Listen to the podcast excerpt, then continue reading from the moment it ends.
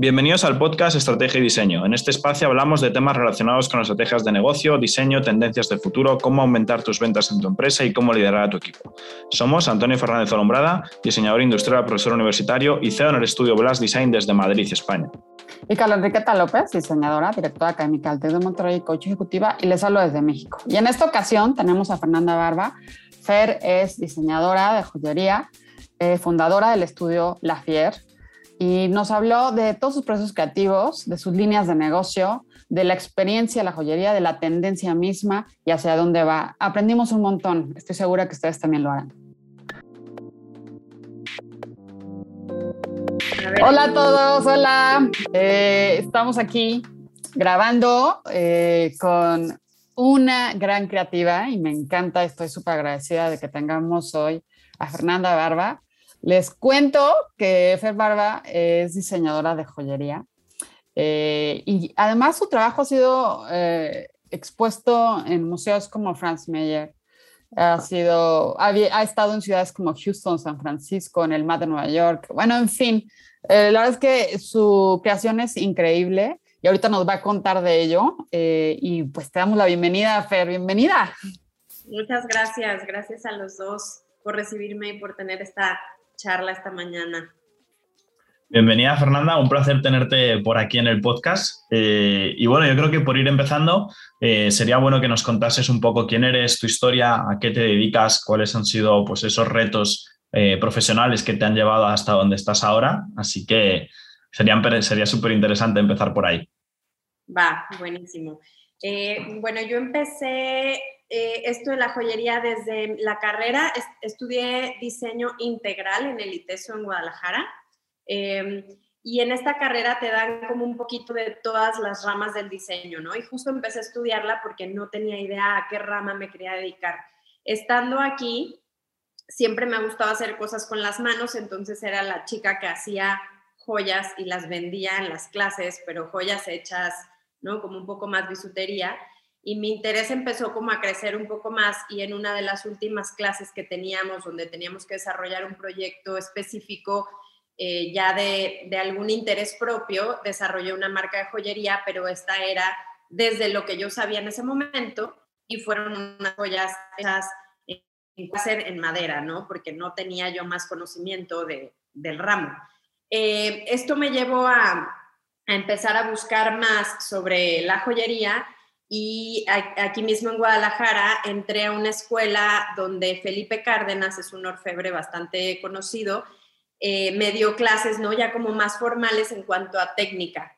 Eh, aquí esto fue muy importante porque él daba clases, ya sea de hacer un broche para un collar, eh, cosas como muy técnicas y como sin nada, digamos, como de proceso creativo, ni mucho menos. Yo traía mucho interés de desarrollar esta parte y él viendo esto me, me dice que va a haber un congreso en la Ciudad de México de joyería contemporánea. Yo no tenía ni idea de qué era eso, pero me dijo, me parece que, que por ahí va a ser lo que te gusta, ¿no? Entonces eh, se llamó Great Area y vinieron eh, a la Ciudad de México gente de Europa, Estados Unidos, demás, hubo conferencias, exposiciones y ahí fue donde yo descubrí qué era lo que quería hacer, ¿no? Porque dije, esto es un mundo que no conocía, no sabía que existía este tipo de joyería, no sabía que trabajaban con tanto tipo de materiales, exploraban tanto, eh, no sé, tamaños, formas, eh, que se exponían en galerías. Entonces, esto a mí fue como una cosa que me hervía por dentro y dije, esto lo tengo que explorar.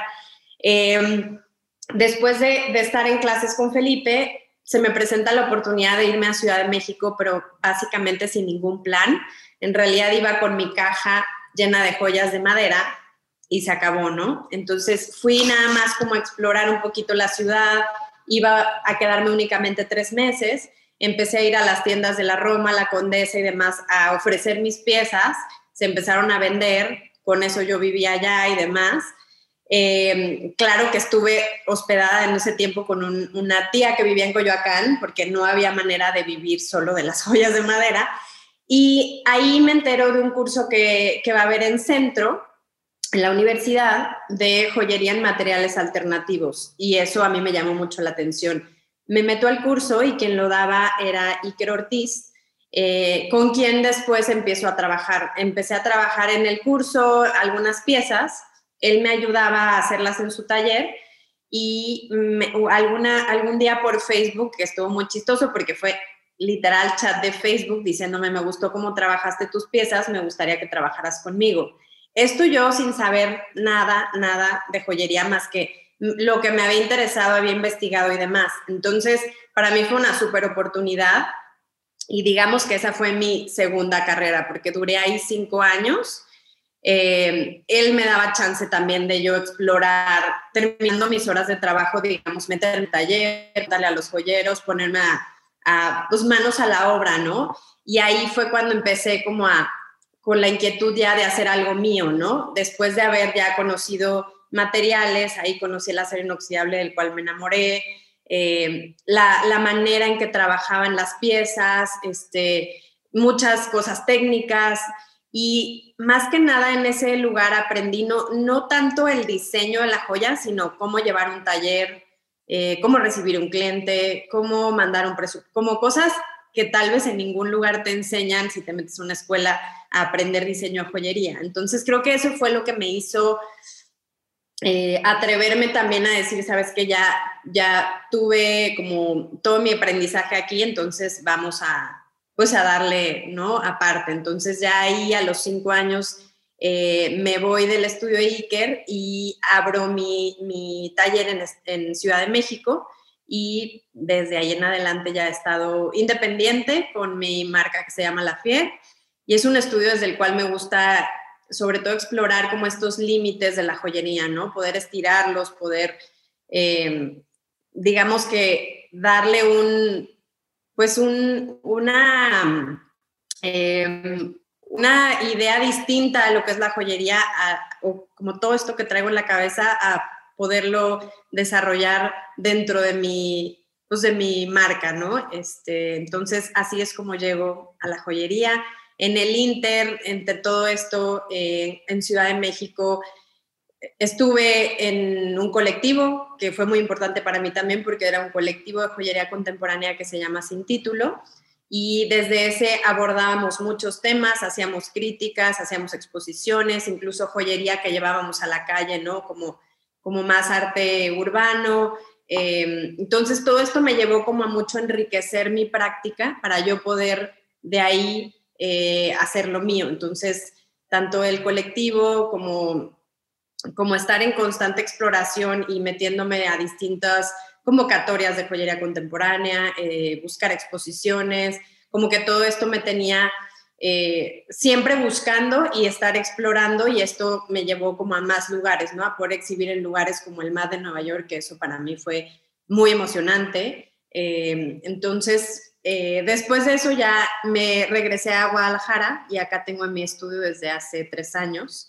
Que eso es súper interesante, Fer, porque justo, y lo platicábamos antes de comenzar a grabar, tú no eres de la Ciudad de México ni de Guadalajara, ¿no? Tú eres de Chihuahua.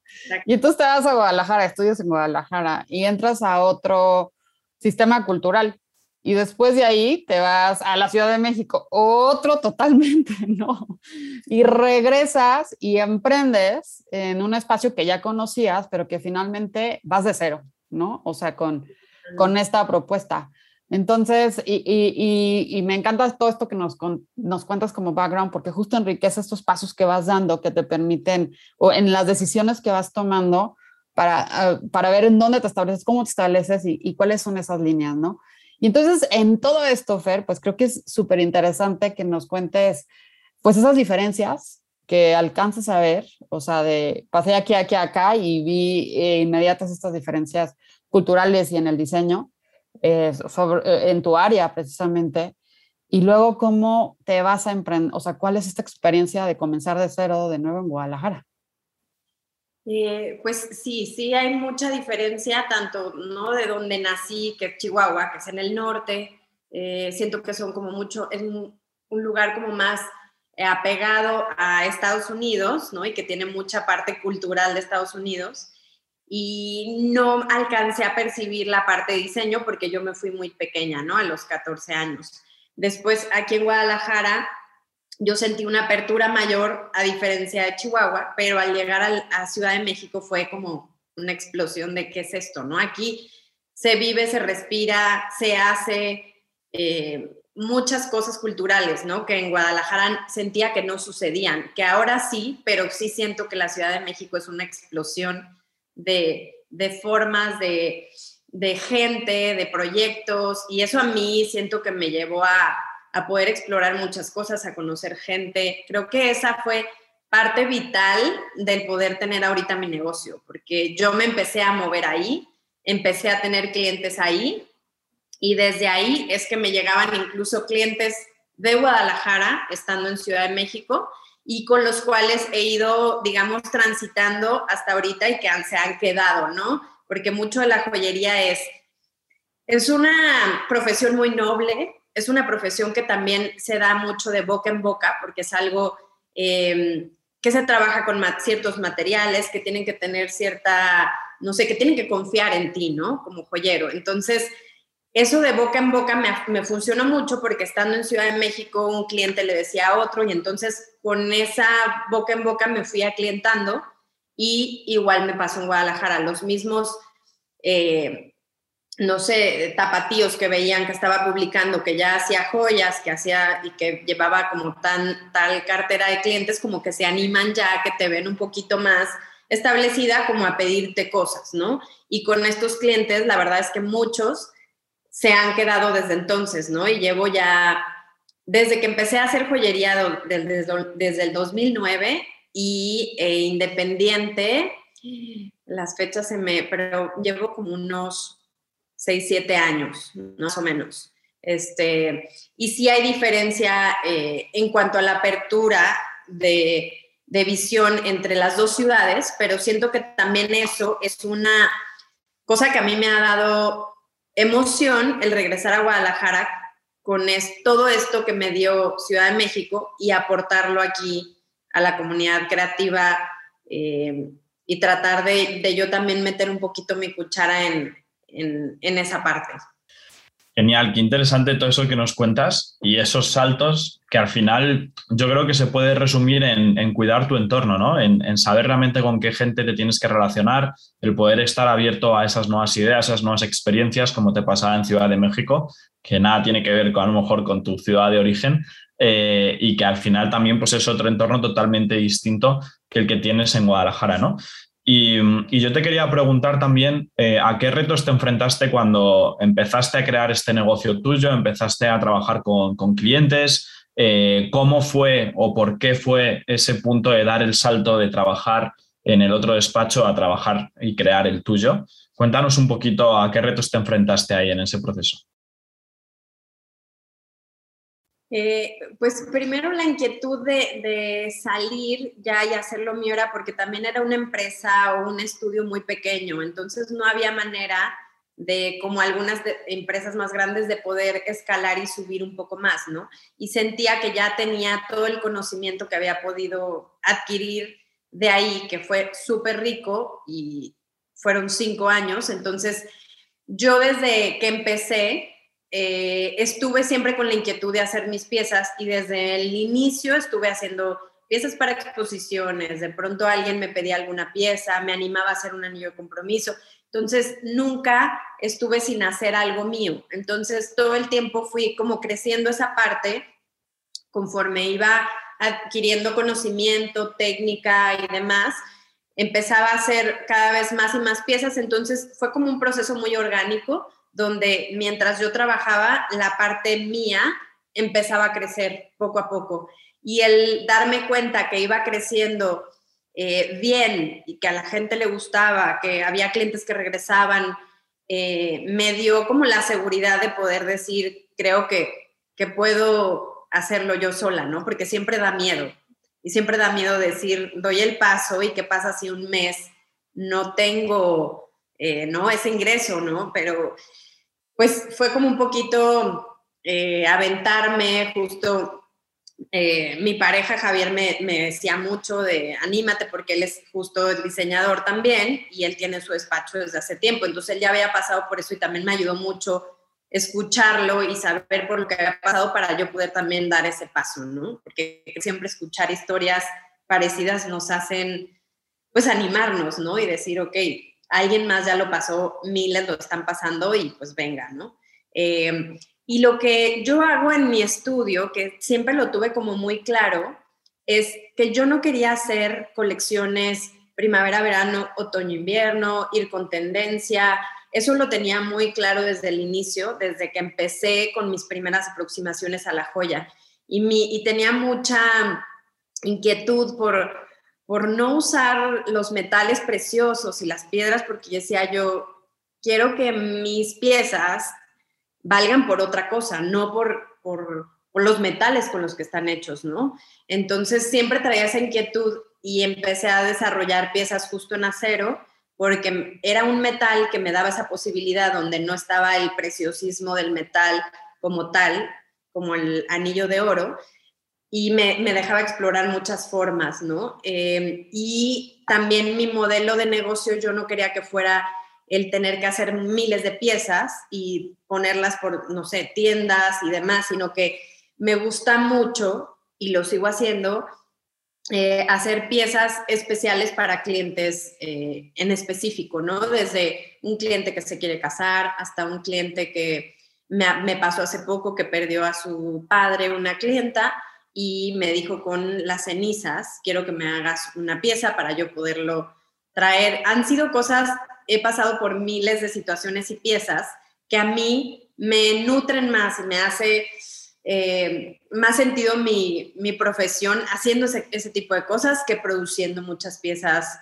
no iguales. Entonces, esto también me da la oportunidad de, de explorar mucho todo el tiempo y el estar cambiando y el no estar eh, metidas únicamente en desarrollar una colección, eh, no sé, cada cierto tiempo y ya está, sino que cada día hay un, reto nuevo, una persona nueva que llega con una historia y eso es algo que he mantenido desde siempre y es básicamente cómo funciona mi negocio. Eso es súper interesante, eso que comentabas también ahí, Fernanda.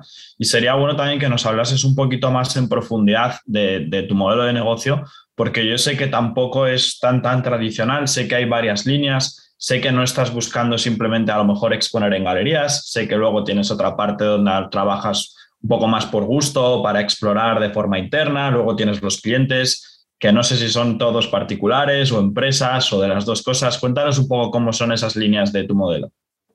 Eh, pues como les decía, empecé haciendo este tipo de piezas y una cosa me llevó a la otra de manera muy orgánica, donde sí un cliente me recomendaba y entonces se fue haciendo como una cadena donde yo, la mayoría de mi eso es piezas especiales, ¿no? Donde yo me siento con un cliente, él me dice su inquietud y hacemos un brief para yo poder a partir de toda esa información hacer varias propuestas, yo se las mando, eh, aterrizamos ya cuál va a ser el diseño y se produce. Normalmente son eh, diseños únicos, ¿no? Entonces esto también es un costo más elevado que el que tal vez pudieras pagar en el centro joyero por un anillo de compromiso, ¿no? Entonces eso también es parte de, del valor que, que yo les doy a los clientes que se acercan a mí, que traen inquietudes distintas a lo comercial que ven en las tiendas.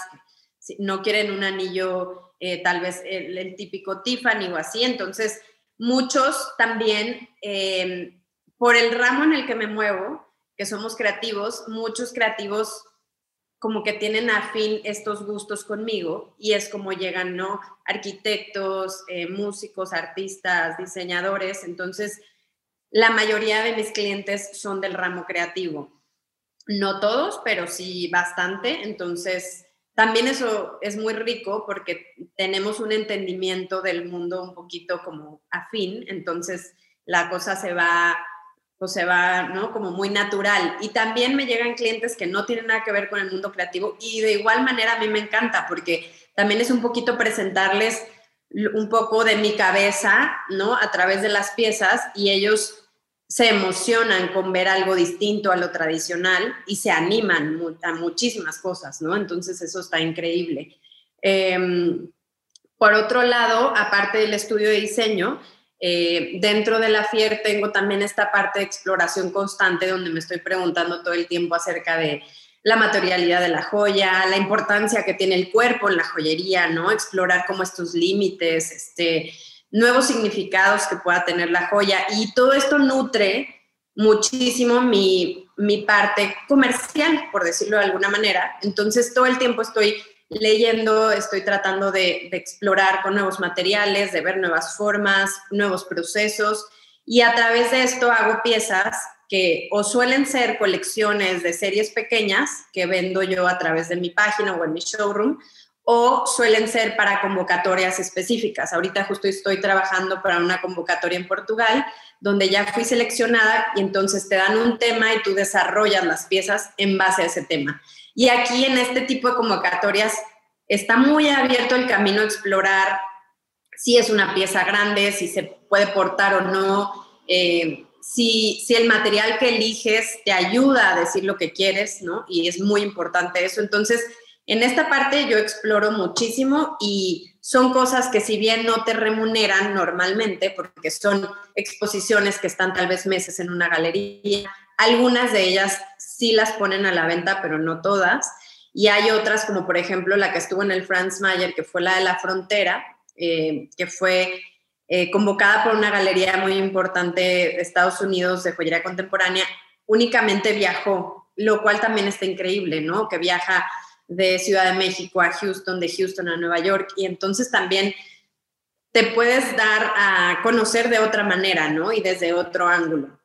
Entonces, esas dos vertientes son como las más importantes. Y también hago piezas comerciales en el sentido de para, para tiendas de museos y demás, como pendientes, eh, brazaletes, cosas que se puedan portar y que, dentro de esa exploración yo hago que sean más, más asequibles en cuanto a tanto formas, eh, pesos y demás, y que sean como más vendibles, ¿no? Entonces, tengo esas tres ramas, digamos, dentro de la FIER.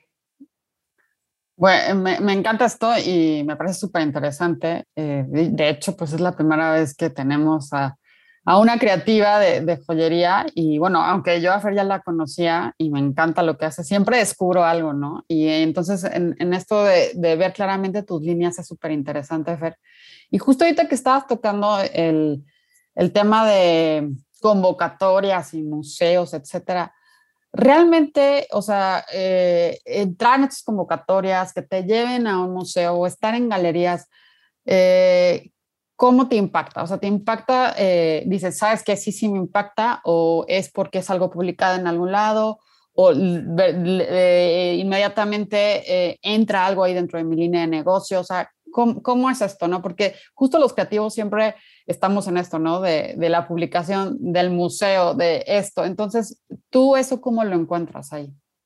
Híjole, pues creo que a mí me impacta, pero de manera muy personal, eh, en la que siento que es una manera donde puedo explorar sin ningún, em, sin estar encajonada en algún concepto específico, eh, viendo alguna pieza para un cliente y aquí es donde me puedo dejar ir, por decirlo así, creativamente. Entonces, a mí eso es lo principal que me da y por supuesto que si viene, que se va a un museo, que hacen un catálogo increíble y que te lo mandan, que te publican en alguna página, todo esto viene como ya extra, pero a mí lo primerito es eso, como que me, me, me apasiona tanto que me gusta mucho poder explorar y hacer este tipo de piezas eh, y me llenan mucho y también me dejan eso, impacta de manera creativa en las piezas que hago, como les decía, comúnmente para clientes, para mi estudio y demás, porque digamos que todo es un embudo y de ahí sale, ¿no? O sea, toda esta, toda esta creatividad o exploración que hice con algún material y lo puedo aterrizar en algo más comercial y eso me ayuda bastante. Este, y también, eso, te ayuda para tu proceso creativo, o sea, totalmente. O, sea, el, estar participando dentro de estas convocatorias, ¿no? Y, y, estar explorando estas formas entra dentro de este proceso creativo que tú tienes para después desarrollar tus líneas más comerciales. Totalmente. Y también, pues, obviamente el currículum, ¿no? Porque muchas veces he llegado a trabajar con empresas y también impacta eso en, decir, ah, estuviste exponiendo en Nueva York y sí sí cambia algo en ellos, ¿no? En, el para poder contratarte o el, que ellos presuman que la pieza que, que se hizo la hizo alguien que expuso, me ha pasado. Y he trabajado también con varias empresas, que se olvide mencionarlo, desde arquitectos para hacer, hay un arquitecto al que le hago todas sus, son como unas esculturas en acero y cemento para cada obra que entrega y se le graban como eh, las coordenadas específicas de cada casa. Entonces también han sido cosas que llegan a través de la joyería que no necesariamente son joyas, pero que se hacen con los mismos procesos, ¿no? Entonces he hecho esas esculturas, hace poco hice una maqueta para un estudio aquí en Guadalajara de arquitectura, Em, también ha trabajado con Cemex, por ejemplo, cuando vieron que hacía cosas con cemento. Eh, fui a una cena en el DF donde conocí a un chico que trabajaba en Cemex, cosas de la vida, ¿no? Que relaciones. Entonces él después me contacta y me dijo, oye, estoy muy interesado en que hagas piezas especiales para Cemex para ciertos eventos, lo cual ha estado increíble también porque es una exploración distinta y acaba siendo algo eh, interesante para ellos porque es hecho con su material, pero visto desde otro lado, ¿no? A los típicos reconocimientos. Entonces también eh, me ha dado oportunidad de explorar cosas con empresas, lo cual yo ni por aquí me pasaba, ¿no? De que pudiera suceder cuando empecé a dedicarme a esto. Súper interesante. Además, que tocas un montón de ramas, distintos tipos de cliente, distintos tipos de proyecto, y creo que eso también te aporta muchísimo. Y yo te quería preguntar un poco, metiéndonos ya más en detalle en los proyectos que realizas, como una doble pregunta, o sea, como con dos partes. La primera parte sería más o menos cómo es tu proceso creativo cuando trabajas con los clientes, es decir, eh, cómo es ese primer contacto, cada cuánto a lo mejor os veis para, por ejemplo, esas piezas que hacéis únicas, cuánto tiempo más o menos eh, tiene de desarrollo, cómo son esas entregas, eh, si lo haces primero a lo mejor a papel o a ordenador y luego ya saltas al despacho, que le cuentes también un poquito a la gente todo ese proceso y dentro de ese proceso, si has tenido que modificarlo o editarlo por el tema de la pandemia, por el tema del COVID, has tenido que digitalizar a lo mejor alguna de las partes, las reuniones. Y si es así, si, la tercera parte de la pregunta, si te has planteado a lo mejor tener clientes más internacionales, ya que también tienes impactos en prensa internacional, como en Estados Unidos. Ok. Em, bueno, mi proceso creativo con los clientes, digamos, especiales que quieren alguna pieza en específico, empieza siempre desde un interés de un, ya sea que llega a través de Instagram mm, o directamente a un correo de vi tu página o me recomendó tal y estoy interesado en tal tipo de pieza.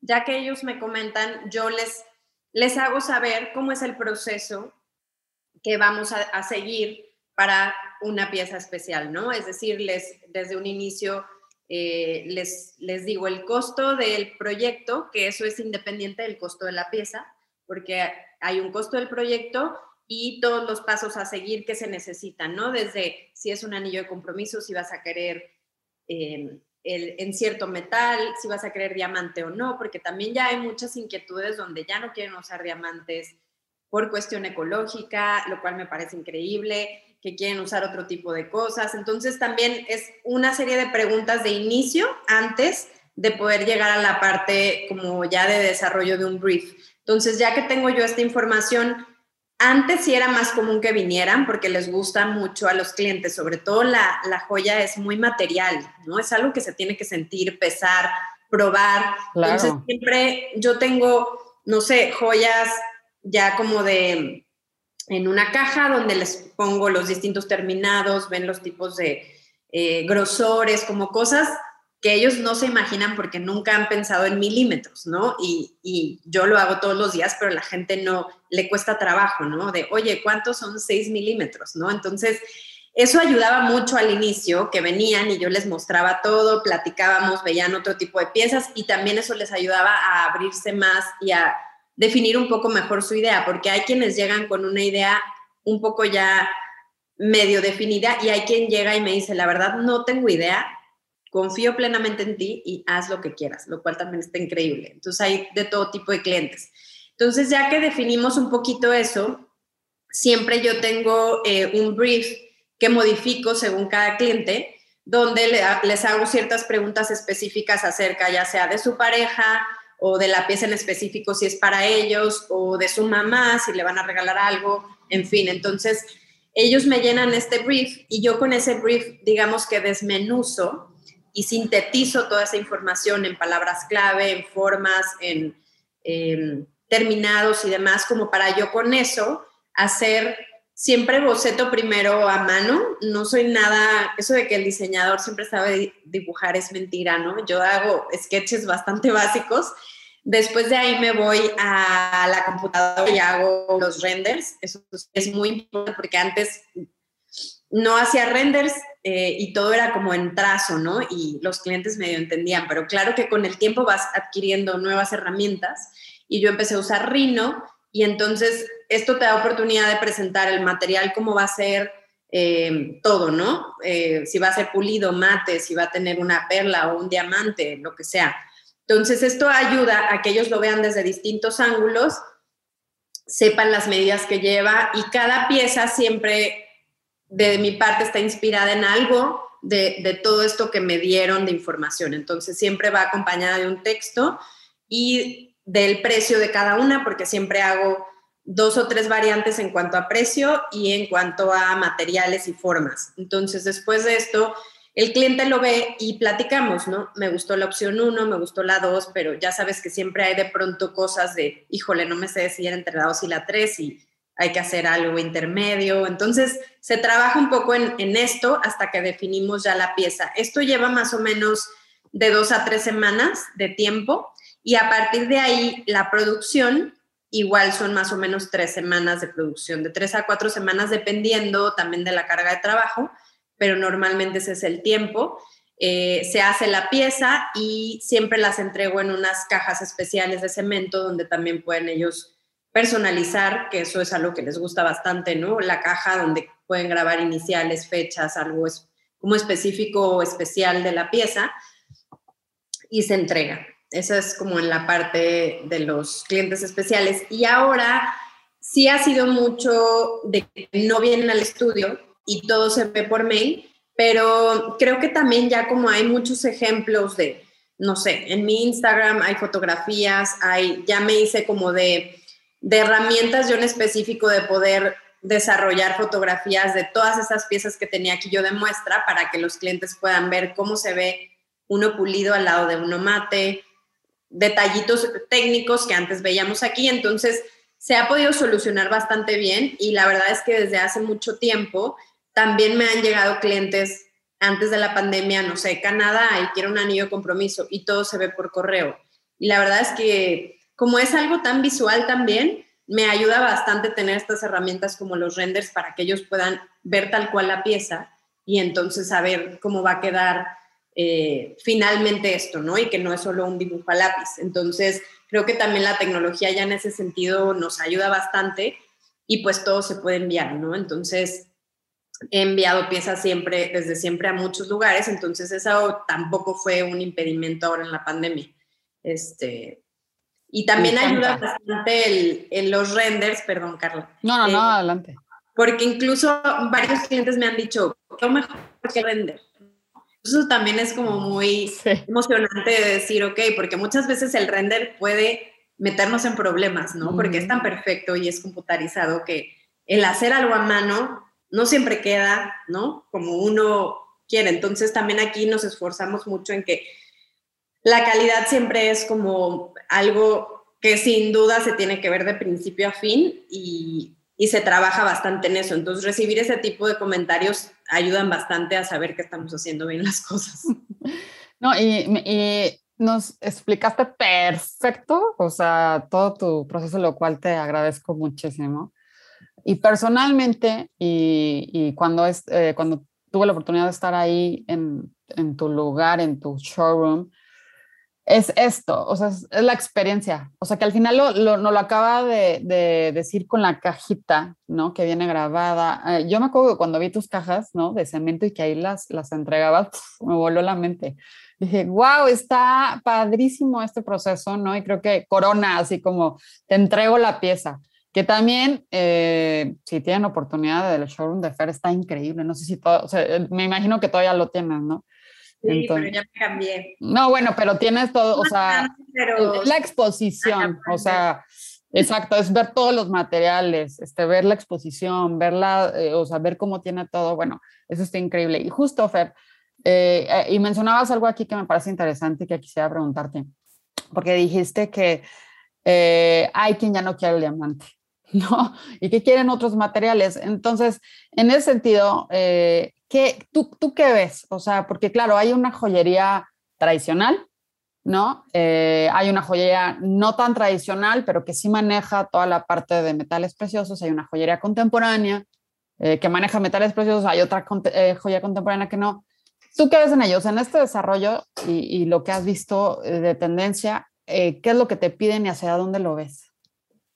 Yo sí veo una tendencia de preocupación, te digo, como ecológica, o sea, en cuanto a la sustentabilidad de los materiales, lo cual me parece increíble, como que se empieza a cuestionar un poquito eso. Y también viene mucho desde una inquietud de cómo e, cada cliente lleva su vida, ¿no? Hay quienes son eh, más tradicionales y quieren el anillo que sí tenga estas, sí sea moderno, pero sí tenga estas connotaciones donde venga metal precioso más diamante pero hay otros que, lo cual me parece increíble, que es que viene desde un interés muy sincero de, de poder como dejar ahí cómo es su relación con su pareja o, su misma pareja verse reflejada en un anillo, en este caso hablando de anillos de compromiso, que es como algo más fácil de entender, ¿no?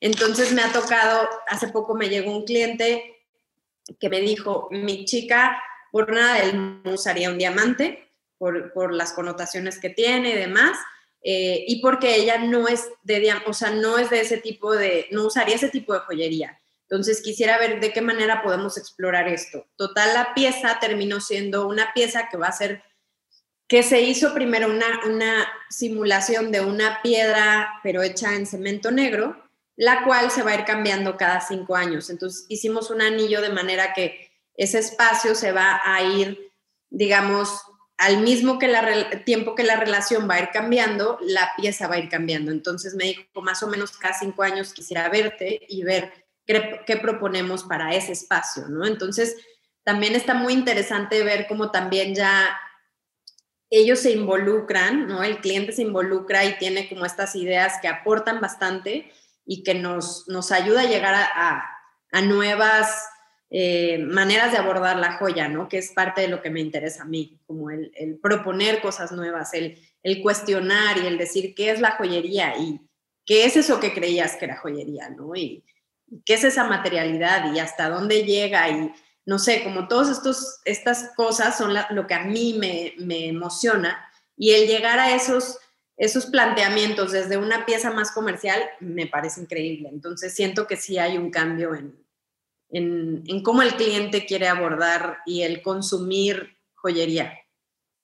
Interesante, o sea, aparte me lo imagino y simbólicamente, no, o sea, este, o sea, este ejemplo que nos das, simbólicamente cambia la pieza cada cinco años, pues también tiene un simbolismo súper fuerte como pareja, ¿no? O sea, está, aquí está el anillo y vamos a cambiar la pieza cada cinco años, pues, o sea, viene, o sea, esta parte de, de engagement, del sentimiento, de la emoción, de la renovación, de tú y yo, y, y, en eso está esta experiencia. Me parece fabuloso esto que nos acabas de contar, Fer. O sea, sobre todo en, en ese sentido de evolución de la joyería, ¿no? O sea, de, de no el, e, ese anillo que ya es así se queda, ¿no? Estático, púlelo y ya está, y que te dure forever. Si es que, ¿verdad? Este, pero en ese sentido de, la experimentación, de, de la renovación, de, de, estar pensando cómo vamos a cubrir ese espacio y con una, un cemento negro, o sea, me parece fabuloso, la verdad. O sea, en, en el proceso creativo, justo, o sea, me parece increíble. Sí, y también eh, hay hay materiales que tienen vida, ¿no? o sea, bueno, la mayoría de los materiales están vivos, ¿no? Entonces también, por ejemplo, el hacer, hace ya unos años unas argollas para unos arquitectos me decían, yo quiero que el material cambie con nosotros, ¿no? Que, que si yo, ellos querían cobre, yo les dije, el cobre los va a manchar. Sí, eso justo quiero, que me manche, que si yo me meto al, al mar se limpie, si yo duro un tiempo sin meterlo al agua se oxide, y que cambie, ¿no? Que cambie con nosotros. Entonces también son cosas mm, increíbles de poder hacer desde una exploración de una pieza que van a usar todos los días, ¿no? súper interesante cómo puedes también pues, jugar con esos materiales para justo lo que comentaba Carla, cambiar esa experiencia y darles también algo que realmente sea único ¿no? a tus clientes, que al final es lo que van buscando cuando te contratas, cuando te contratan.